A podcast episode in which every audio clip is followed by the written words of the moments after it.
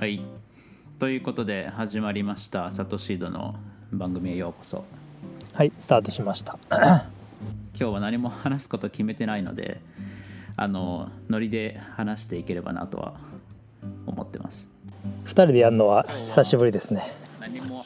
まあニュースがねビットコイン SV のニュースがたくさん出てるんでまあ何何を話そうっていう感じですよね。何が一番あれですかね今個人的に面白いなって思ってるのはやっぱりトニック・パウのアップデートでウェブサイトがすごく綺麗になって、でちょっとゲームっぽい感じにうん。なったというか、なんかチャレンジっていうのがあってで例えばウォレットをこうつないだりすると、まあ、何ポイントもらえます、まあ、何ポイントというかなんか BSB もらえますよみたいなのが結構多分初心者の人でもこうなんていうんですかねとっつきやすいというか、うん。いきなりじゃあ広告を使って何かしましょうよりはなんかゲーム感覚の方がいいのかなってのは思いますけどね。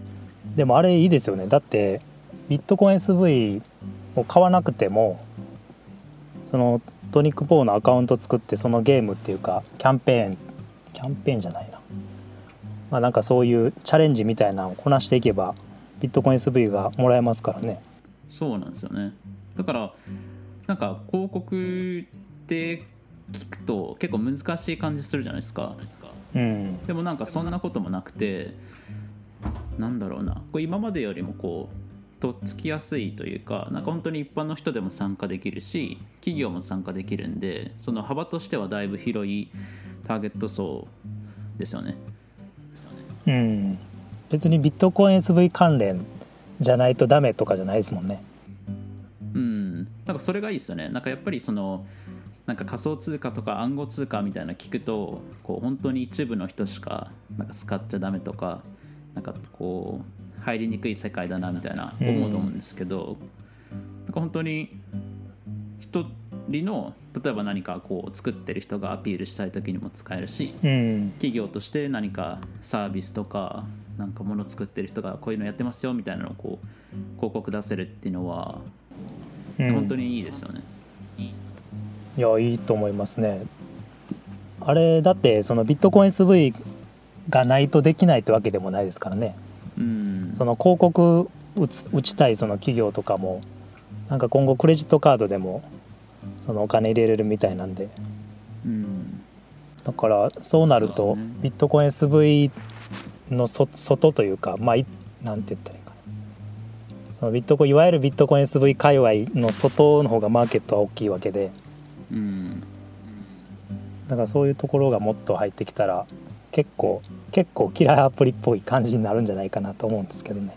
うん、やっぱり今までは結構そのうちで固めていくというか本当ビットコイン SP をを使ってる人たち向けのサービスがやっぱり多かったというかそれこそうなんだろんうなもちろんその企業的には外も、ね、目指してやるとは思うんですけどまず知る場所がなかったというかでも2020年いろんなこう実際に使えるアプリとかっていうのが出てきて2021年にアップデートされてってもういろんなニュースが出てきてるんですけど本当に外にどんどん向かっていけるようなサービスができてるしサイトも新しくなったんでうん。すごい見やすいですね。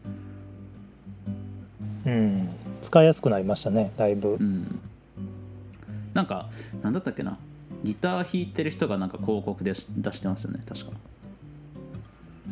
あー。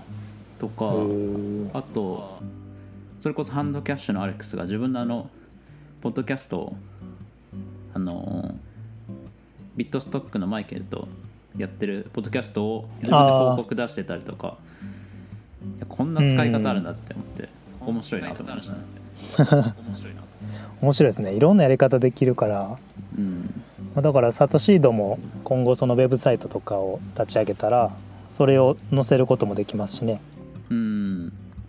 いやこれ面白いですよね。本当それこそポッドキャストが新しく出るために例えば0.01円に設定しといてなんか短期でこう期間だけ、うんあの区切ってやってみるとかっていうのも面白いし、まあ、サイトができたらずっとこう出していけるようなシステムにするとなんか見てもらえるし SV はビットコイン SV は動くし、それこそいろいろ回りそうですよね。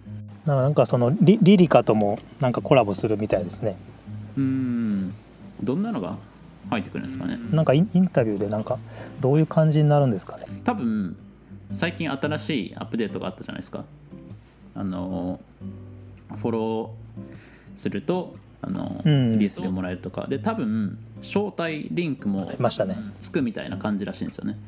だから多分招待リンクとかが出てきた時にもしかしたら広告出すのかなっていうのは個人的には思ってるんですけどでもそれ二重取りみたいじゃないですか。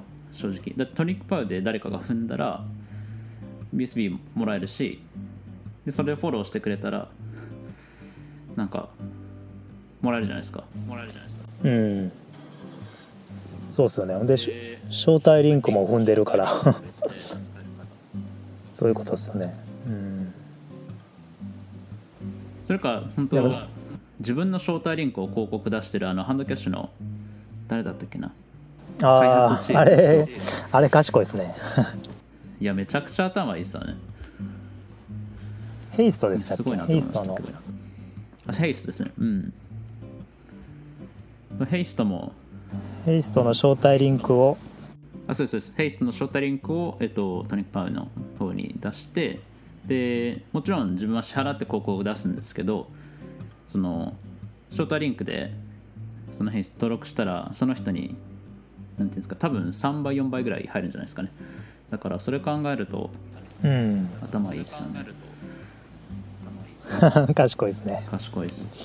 まあでも分かんないその機能というかフィーチャーというかが何個かあるから、まあ、それも使いながらちょっと分かんないなりに分かんないところはこう記事にしたりとかもしていきたいなとは思ってるんですけど、なんかだいぶ稼ぐ人だと本当に100ドルぐらい稼ぐみたいな前トニックパーに聞いたら言ってたから、うん。まあ、今はそのなんていうんですかねフィールドというか出してるところは少ないというか狭いですけどこれ大きくなってきた時にだいぶ大きな額というかが動いてきますよね。うん。うん。いや面白くなっていくと思いますね、実際でももっと使ってみないとだですね。そのサットシードとしてもそのトニック・ポーにインタビュー記事トニック・ポーにインタビューしてるんですけどうん、ちょっといろんな機能があってまだ全部つかめてないとこもあるんでうん。使っていきながらです。ね、僕は多分今までで5ドルぐらい稼いでます稼いで。おおすごい。でもなんか今新しいのになってからあのその前って例えば誰かが踏んだらもう直でこうなんていうんですか登録したウォレットに入るようになってたじゃないですか。